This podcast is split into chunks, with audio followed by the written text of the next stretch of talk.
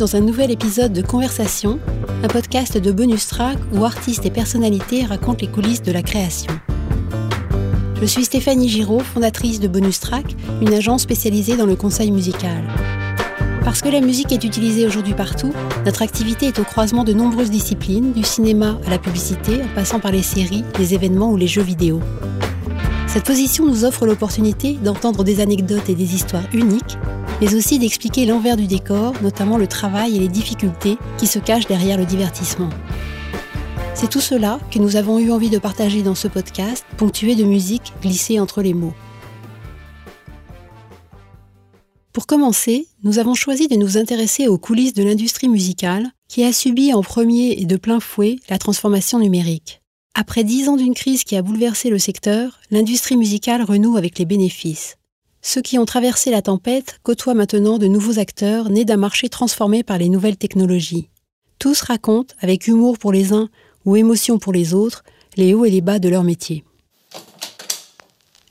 Laurent Didaillé, directeur général de Pias et ancien président des Victoires de la musique, est à la tête à Paris d'une équipe de 80 personnes. Il dirige une maison de disques qui réunit aujourd'hui des artistes aussi différents que Radio Elvis, Jean-Louis Murat ou Alain Chamfort pour les artistes français, Algi, Agnès Sobel ou Oasis pour les artistes internationaux. Notre rencontre a eu lieu au mois de juin, au siège du label, où partout la musique résonne, où des jeunes gens rentrent dans le bureau du directeur sans frapper et où tout le monde se tutoie.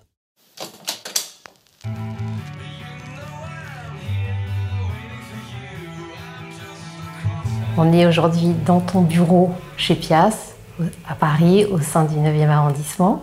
Est-ce que tu peux commencer par nous expliquer euh, ce qu'est Pias? Pias a été fondé en 1982 par deux personnes dans une cave à Bruxelles qui avaient pour ambition juste d'importer des disques d'Angleterre et de les vendre sur le marché belge. Et du coup, ils en ont importé beaucoup, euh, ils en ont vendu beaucoup, et vu qu'ils sont belges, c'est tout petit, la Belgique, euh, ils ont ouvert une succursale aux Pays-Bas, puis les Pays-Bas, l'Angleterre, où ils ont racheté un distributeur de disques pour une livre symbolique.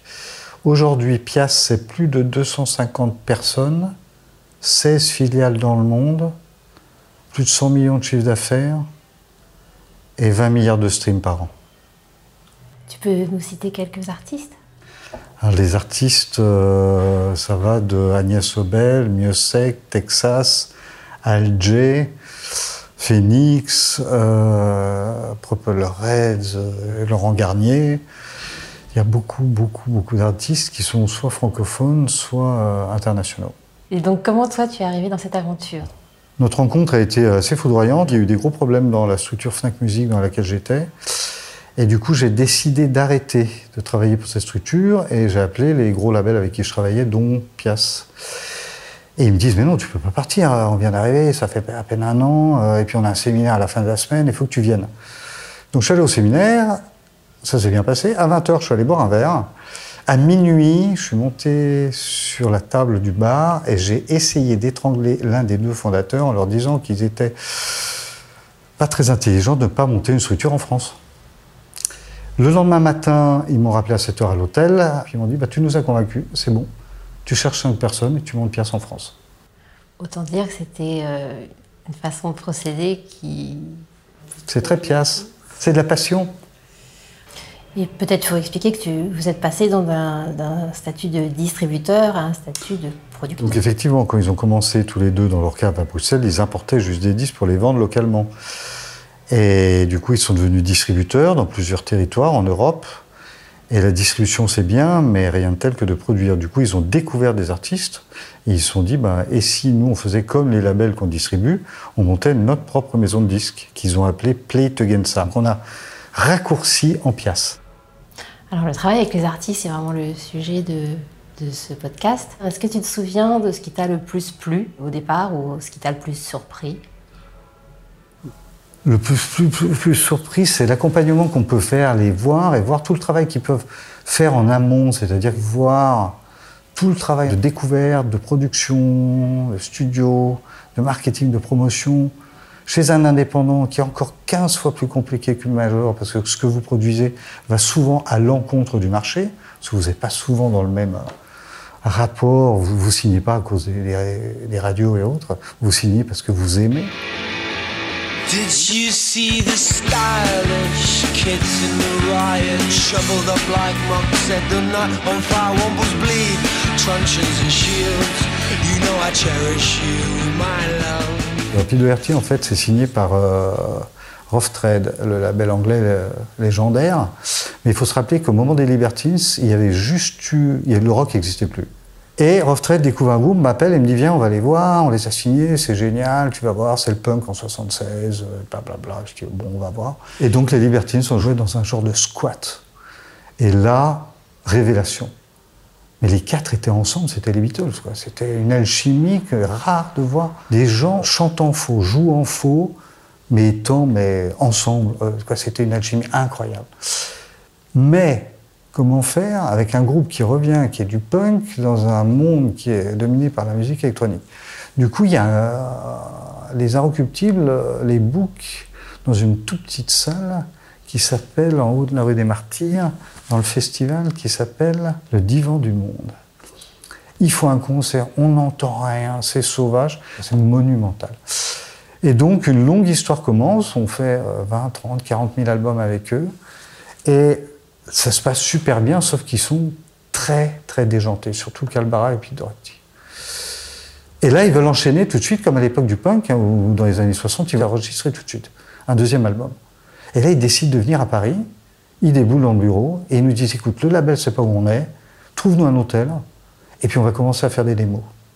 J'en trouve l'hôtel le soir même, au bout de deux semaines, le patron m'appelle et puis il me dit Écoute, Laura, il faut que tu viennes. Je dis Merde, il y a un problème. Ah, la drogue, les dealers, euh, les nuits, euh, la musique. Il dit Non, non, non, il y a juste un petit problème et tu vas le régler.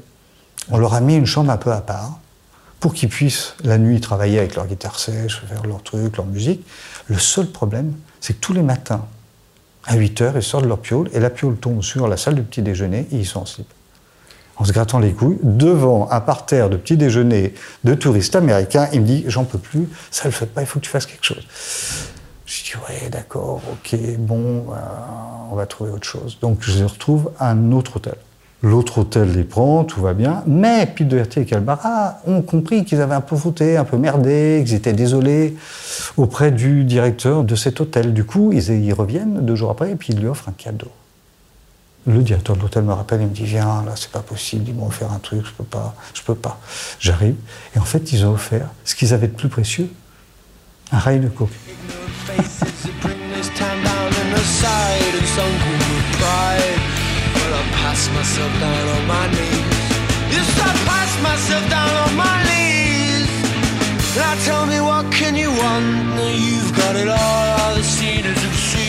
Une semaine après, ils sont dans l'autre hôtel. Euh, les bars du coin m'appellent en me disant Monsieur Didaillé, il y a un problème. Ils nous doivent une fortune.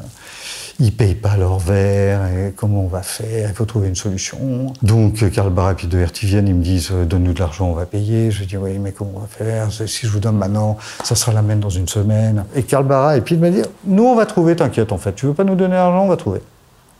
Deux jours après, il m'appelle à 17h en me disant Laurent, J'espère que tu viens, on joue de rue à côté, là, dans le bar, dans une heure. J'ai dit, comment ça, vous jouez? Oui, les Libertines, on joue euh, tous les deux, là, avec Peter et moi, Karl, on joue dans le bar. J'ai dit, vous ne pouvez pas jouer, vous êtes trop beau, vous ne vous rendez pas compte, quoi.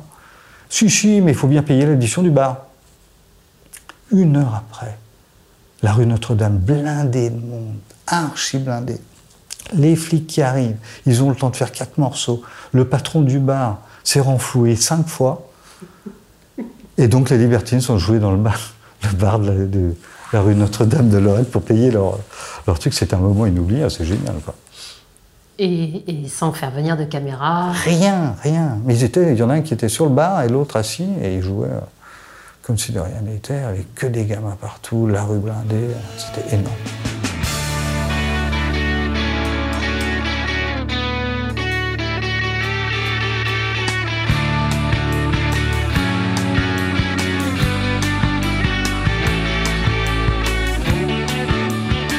C'est à l'origine de beaucoup du, succès de ces artistes aujourd'hui euh, internationalement connus. Oui, France Ferdinand, Arctic Monkeys, Gossip, Gossip chez Austin au Texas. Je dois aller déjeuner à 14h. Je suis avec un copain belge. Et les gens m'envoient des textos, on me dit, va voir cette fille qui jouait, qui joue à 2h30 dans Attends, un il bar. faut que tu expliques que Austin, c'est un festival. C'est un festival, un énorme festival qui s'appelle le Sauce by Southwest pendant, une, pendant 5 jours. Il y a des concerts euh, de 11h30 le matin jusqu'à 2h du matin. Les groupes peuvent jouer 3-4 fois par jour pendant 5 jours. Il y a 800, il y a 800 groupes qui jouent. Donc c'est énorme. En fait, si vous n'avez pas un réseau de gens qui vous disent quoi aller voir, euh, c'est que du hasard, donc c'est compliqué. Donc j'avais mon réseau et les gens, des copains me disent va voir cette fille, que des Américains me disent va voir cette fille, c'est assez étonnant, c'est vachement bien. Mais j'avais mon déjeuner. Donc je dis à mon pote écoute, on passe au concert, on regarde trois minutes, comme ça je débrieferai mes copains en disant ouais, pas mal, pas bien, hein, et on va manger. On arrive, les concerts aux États-Unis, donc à South by Southwest, c'est 45 minutes maximum. Il y a un quart d'heure pour euh, changer de, matériel, et paf, un autre groupe joue. C'est, c'est- tous les- c'est 45 minutes le concert. On est resté 45 minutes. J'ai vu elle qui faisait plus du punk que réellement le gossip tel qu'on l'a connu. Elle avait déjà sorti trois disques. J'ai fait les 45 minutes, je suis allé la voir derrière, j'ai dit mais c'est énorme, c'est génial, c'est incroyable, je savais pas ce que tu faisais et tout. Il reste pas un territoire libre, la France, parce que je m'en occupe. Et elle me dit si, il reste que la France. Je tombe bien. On a signé, derrière, dans la salle, le lendemain, je crois. Je reviens en France, je dis putain, j'ai découvert un truc, c'est énorme. Elle pèse 100 kilos, euh, c'est une fille qui aime les filles, euh, c'est entre punk, mais elle fait un peu de soul, là. il n'y a pas encore d'électro. Les Arocs sautent dessus, elle fait la couve, on vend 100 000 disques. Comme quoi, le hasard, il n'y peut-être pas de hasard.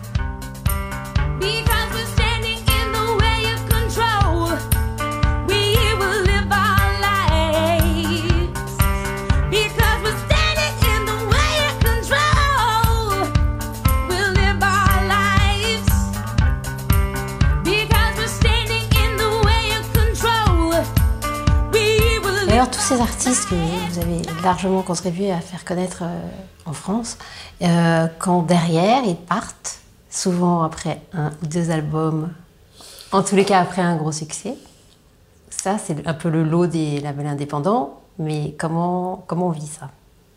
On le vit pas très bien, surtout quand on, on le vit pas très bien, mais on sait que c'est compliqué au bout d'un moment, surtout quand ça devient des phénomènes euh, internationaux, que les majors euh, vont profiter de tout le travail euh, d'accompagnement, de découverte qu'on a fait.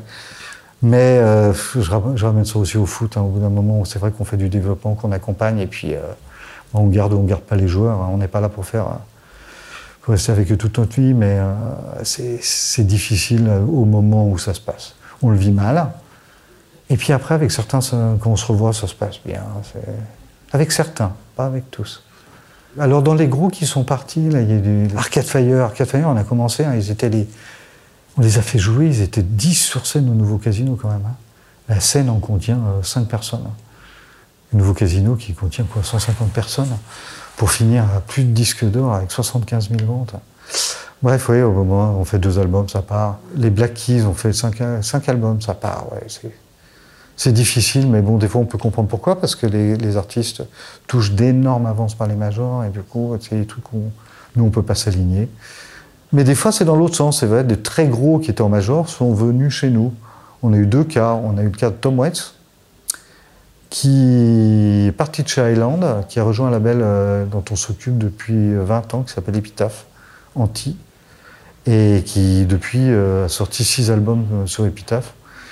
Il est bien plus heureux comme ça, et il vend euh, plus que ce qu'il ne vendait avant. Parce qu'il est défendu par juste des gens qui sont ultra passionnés, qui sont fans. Et on a récupéré un autre artiste qui s'appelle Texas, qui était un peu en perte de vitesse chez Universal. En fait, ce qui se passe, c'est que quand des groupes ont eu de grosses notoriétés, qui continuent à- sortir des disques, il y a un effet de lassitude dans les majors. Et du coup, Texas est venu nous voir parce qu'il connaissait quelqu'un qui était chez nous. Il nous on s'est intéressé. On s'est dit, tiens, on va écouter d'abord. On a écouté, on a trouvé ça super bien. Et on a réussi à relancer la carrière de Texas. En rentrant sur Énergie, 170 000 albums. Et depuis, il ne nous quitte plus.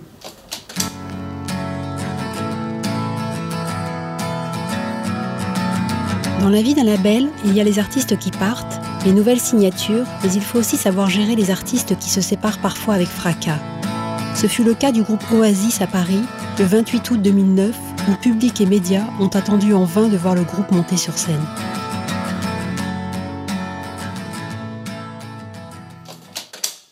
headliner de Rock en scène. C'est donc c'est le groupe, euh, la tête d'affiche du festival, ouais, celui qui joue à 22h. Et pour lequel les gens achètent des billets euh, pour, pour le festival. Il faut savoir que l'année d'avant, Amy Winehouse euh, devait l'être, elle avait annulé juste avant, donc euh, Rock euh, quand même, les euh, qui viennent pas, c'est pas cool. Et donc le groupe doit être là l'après-midi, parce qu'il y a des interviews filmées. Donc ils arrivent vers, vers 16 heures, séparément, Liam et Noël. Donc ils ont deux loges séparées, mais l'une à côté de l'autre. Et nous, on est juste à côté des deux loges, séparées par des une barrière de bambou. On le voit au travers, mais juste ils ont leur intimité, les deux. Et puis on entend euh, des voix qui montent en anglais, ça parle un peu fort. Oh, des gros mots, mais rien qui, euh, euh, qui peut nous laisser penser quoi que ce soit. Et dix minutes après, le manager vient et dit Écoute, l'interview pour le journal télévisé, là, on prend une demi-heure de retard. Un quart d'heure après, il revient et puis dit Laurent, on prend une demi-heure de retard. Donc on prend beaucoup de retard pour l'interview télévisée. Et donc on est assis dans, notre, euh, dans nos euh, chaises dehors, en plein soleil, il doit être 16h30 là. Et on entend un hurlement, deux hurlements et un morceau de guitare qui passe au-dessus des bambous et qui tombe à nos pieds. Je dis, qu'est-ce que c'est ce morceau de guitare? Le manager arrive au courant en me disant, Laurent, euh, taxi, taxi, euh, Noël, rentre sur Paris. Euh, ça, il rentre sur Paris Il y a le concert dans 3 heures ou 4 heures, il peut pas rester, l'interview, qu'est-ce qui se passe? Non, là, il rentre sur Paris, euh, commande tout de suite un taxi, il faut qu'il rentre sur Paris. Et je regarde par terre, j'ai un morceau de guitare. Je dis, mais c'est quoi ce truc-là Donc il faut annuler le JT, France 2 ou TF1, je sais plus qui c'était. On boucle tout de suite un taxi, Noël part. Je vais voir le manager, il me dit, mais ce soir ça va être bon. Il me dit, écoute, on peut pas en parler, je sais pas ce qui va se passer, pour le moment c'est un peu chaud. Ce qui s'est passé, c'est que Liam est arrivé, il était mauvais poil. Il a fait chier son frère. Mais il l'a fait chier pendant une heure, à lui sortir des saloperies, tout. Le, Noël, très zen, disait rien. Du coup, ça a énervé encore plus le Liam. Et qu'est-ce qu'il a fait pour faire dégonder son frère Noël? Il sait que son frère adore les instruments, qu'il avait une guitare qu'il adorait au-dessus de tout. Il a pris les guitares de son frère, il lui a pité sur les pieds. Du coup, un morceau est passé dessus, la barrière nous est tombé sur les pieds, que je n'ai pas gardé. Ça aurait été quand même un, monument à mettre dans un musée, ça, non? C'était le break d'Oasis en direct à 1m50 de nous. Depuis, ils ne ils se reparlent pas beaucoup. Le management avec qui on est, parce qu'on a sorti des disques de Liam, on a sorti des disques de Noël, et le management me dit, les gens sont, quoi, sont au courant, mais la seule personne qui est capable de ramener les deux à la maison pour qu'ils se parlent, qui a autorité sur eux, c'est leur maman. c'est la seule qui dit maintenant vous venez tous les deux, il y en a ras-le-bol, c'est la fête des mères, vous avez intérêt d'être là. Et les deux viennent. Voilà. C'est la seule qui a autorité. ouais.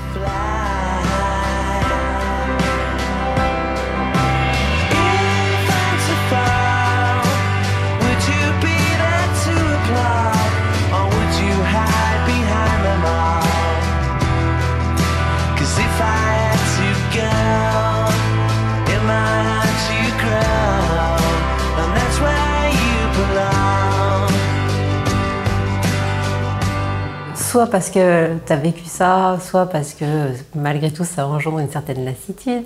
Est-ce que euh, c'est pas compliqué de continuer à être enthousiaste et à signer des, à chercher Alors, des en fait, le marché, il a explosé pour nous, les indépendants, avec l'avènement d'Internet. En fait, les indépendants, on n'avait pas assez de moyens pour, pour prendre de la pub sur les radios, pour être joué, pour être. euh, on avait aussi de la musique qui n'était pas faite pour les formats radio. Quand Internet est arrivé, en fait, les jeunes euh, n'étaient pas dépendants de la radio pour découvrir des choses. Ils pouvaient découvrir par eux-mêmes. Arctic Monkeys est le premier groupe découvert par Internet. Les gens, les gamins allaient découvrir ça et s'approprier la musique. Ils n'avaient plus euh, la barrière d'avoir accès à la musique ou de découvrir par le disquaire. Ils pouvaient découvrir par eux-mêmes. Donc en fait, ça a été, nous, une grosse avancée. Euh, C'est la ruée vers l'or. Tout le monde se remet sur la même ligne. On part devant, on ne sait pas où. Mais en même temps, tout le monde a accès à Internet étant plus fort que tout les gens s'appropriaient des choses.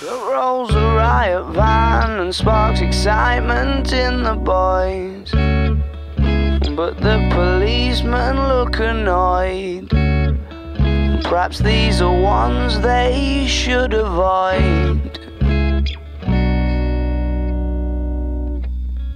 Got a chase last night from men with truncheons dressed in hats. It didn't do that much. En fait, quand Domino signe Arctic Monkeys, ils sont arrivés très très tard sur le deal, genre ils devaient signer deux jours après sur Universal. Et le patron de Domino, un petit label indépendant, se dit euh, Je tente ma chance. Il va les voir. Et les quatre gamins tombent sur le cheval du patron de Domino et euh, les signent. Et une semaine après, il me dit Viens les voir à, à Édimbourg, où euh, ils jouaient dans un concert d'une petite université, dans le bar de l'université. Je vais là-bas, 200 personnes dans cette salle blindée, euh, que des gamins qui chantaient les paroles. Il n'existait pas de musique à part deux, deux- titres sur YouTube. Tous les gamins chantaient, c'était juste monumental. Et après, je vais les voir dans le bus, euh, ces gamins qui ont 17 ans, boutonneux, tout petits, en train de manger leur pizza derrière. Ils enregistrent l'album, ils viennent à Paris, on réserve un bel hôtel, deux jours de promo. Il fallait savoir que les gamins n'étaient jamais sortis d'Angleterre. Donc ils arrivent à Paris, début de la promo à 9h30. On avait prévu à midi et demi, une heure, une euh, rencontre avec quelques footballeurs du PSG, avec dédicaces, parce qu'ils étaient fans de foot, les maillots floqués, tous les télés qui étaient là, tout était bien. À 9h15, on se pointe à l'hôtel, un quart d'heure avant les premières interviews. Et le directeur de l'hôtel nous dit Ah ben, ils sont partis. 10h, 11h, midi, rien. Et en fait, ils ont appelé leur maison de disques à Londres, Domino, pour leur dire qu'ils étaient partis visiter la Tour Eiffel. Parce que c'est la première fois qu'ils venaient en France, qu'ils sortaient d'Angleterre et qu'ils voulaient voir ce que c'était. Donc en fait, deux jours promo qui sont passés à zéro, ils ont fait du tourisme. Le, Parc des Princes bouquet, les footballeurs bouquets. Oh, c'est un enfer, on ne savait pas où ils étaient. Donc on ne les a pas vus.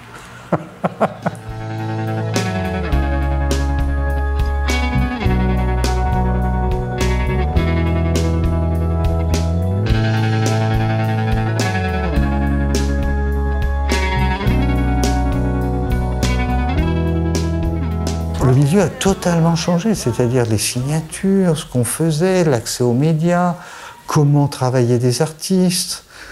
Euh, tout a changé, mais en fait, pour nous, c'était déjà un nouvel Eldorado, un Eldorado dans le sens où on avait plus de chances d'avoir accès au public. Et deux, euh, c'était plus excitant. Quoi. On était un peu formaté, notre, on n'avait pas accès à certains médias, c'était plus compliqué. C'était bon, on se, on, on- on se bataillait. Quand la bataille n'était pas à armes égales avec les majors. Maintenant, c'est toujours difficile, mais on a plus d'accès. Enfin, c'était quand même le règne de la gratuité. Donc, euh, Alors la gratuité, euh, un dans de l'autre, ça s'achète. euh, et aujourd'hui, le stream, c'est de l'abonnement. Donc, oui, mais entre-temps, il il y a eu dix ans en fait. Le- Les abonnements n'étaient pas suffisants pour ramener assez de assez d'argent pour les maisons de disques pour pouvoir continuer à produire. Du coup, il y avait encore le CD qui était fort en France, qui dégringole un peu, mais ça a été difficile. Pias fait partie des gros labels indépendants, mais n'a pas été épargné par la crise. La maison de disques a dû procéder à des licenciements et se séparer de certains artistes. Mais grâce au rachat du prestigieux label classique Harmonia Mundi et grâce à une nouvelle organisation, l'optimisme est de retour dans le label comme dans le secteur de la musique. Moi, je trouve ça super excitant aujourd'hui.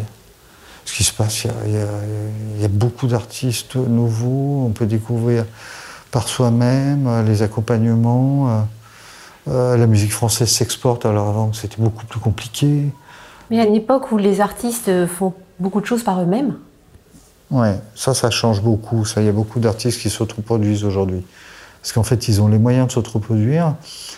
Après, ils n'ont pas les moyens de faire le marketing et la promotion.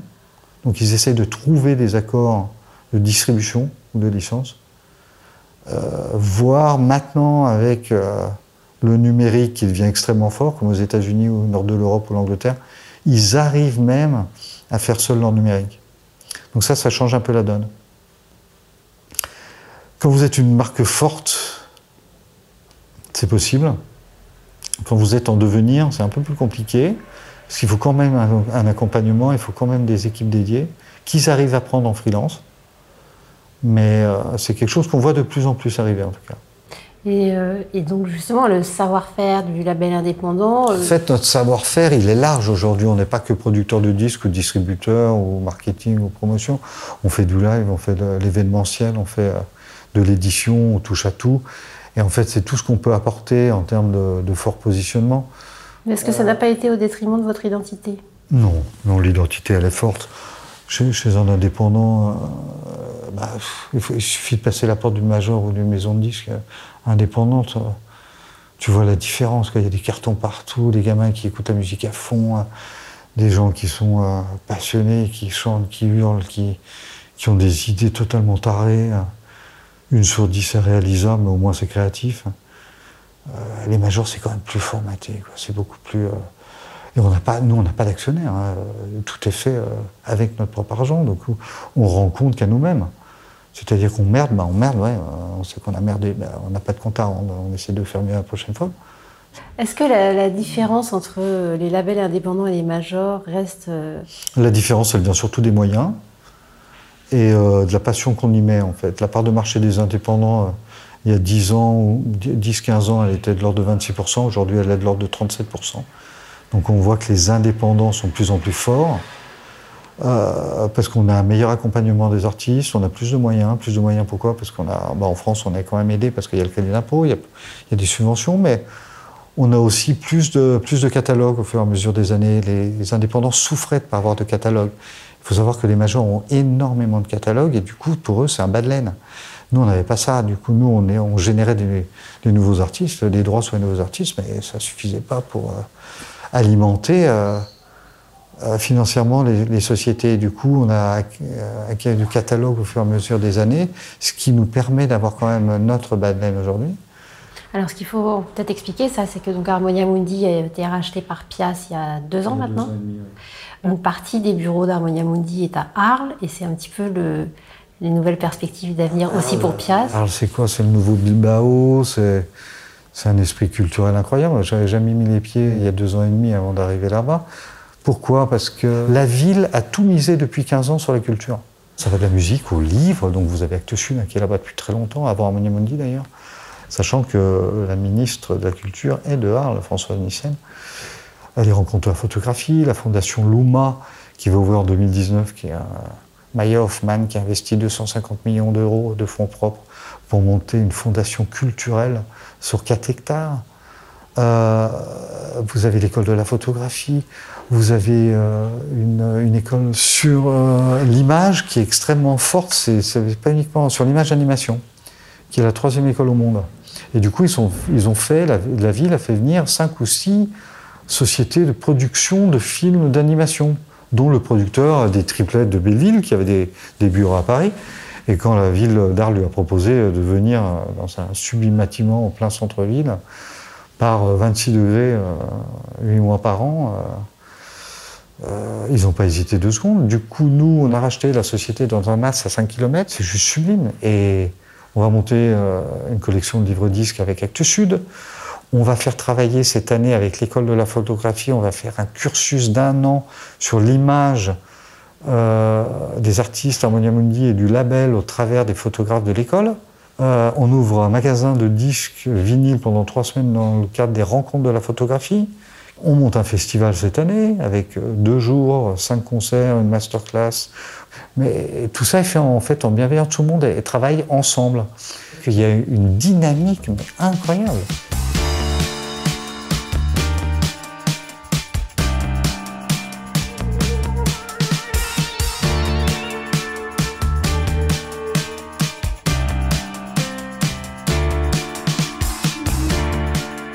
Pour situer toi, euh, tes goûts personnels dans tout ça, parce que c'est, on a, je pense qu'on a bien perçu le directeur de label.